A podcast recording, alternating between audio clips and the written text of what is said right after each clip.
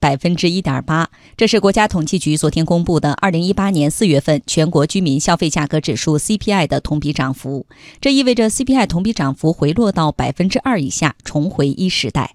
另外，商务部昨天发布了今年前四个月我国进出口总额的同比增幅为百分之八点九，我国外贸继续保持稳中向好的势头。央广经济之声记者王建帆、童亚涛报道。先来看第一个数据，百分之一点八，这是四月份 CPI 的同比涨幅，相比上个月的百分之二点一，回落了零点三个百分点。这使得 CPI 同比涨幅时隔两个月后重回一时代。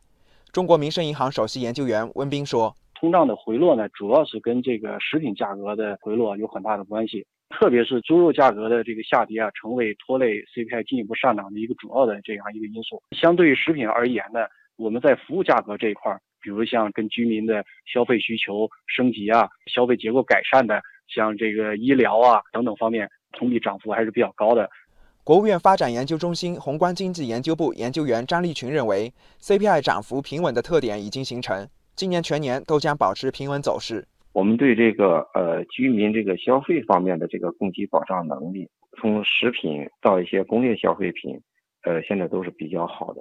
而这个一些服务产品的这个保障能力呢，也在不断的加强当中。所以在这个背景下，我想今年全年这个 CPI 的走势呢，应该是以平稳为基本特点。国家统计局昨天发布的数据还显示，四月份工业生产者出厂价格指数 PPI 同比上涨百分之三点四。环比下降百分之零点二。温彬说，PPI 同比涨幅结束了连续五个月的回落，符合预期。他预测未来几个月 PPI 同比涨幅也会进一步回升。四月份国际的原油价格出现了一个较大的上涨，对我们的原材料价格、能源价格上涨这个冲击啊，在四月份的 PPI 中啊，并没有得到一个充分的体现。那么如果说下一个阶段，呃，油价的一个持续的回升，那么这个压力一定也会传导到。我们的能源和其他的原材料的这个价格上，再来关注第二个数据，百分之八点九，这是昨天商务部发布的今年前四个月我国进出口总额同比增幅。商务部新闻发言人高峰介绍，今年前四个月我国进出口总额达九点一一万亿元，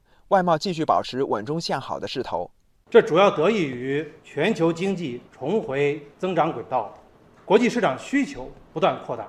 同时，我国外贸领域供给侧结构性改革深入推进，国内市场需求和消费需求不断得到释放，预计全年都将保持这一势头。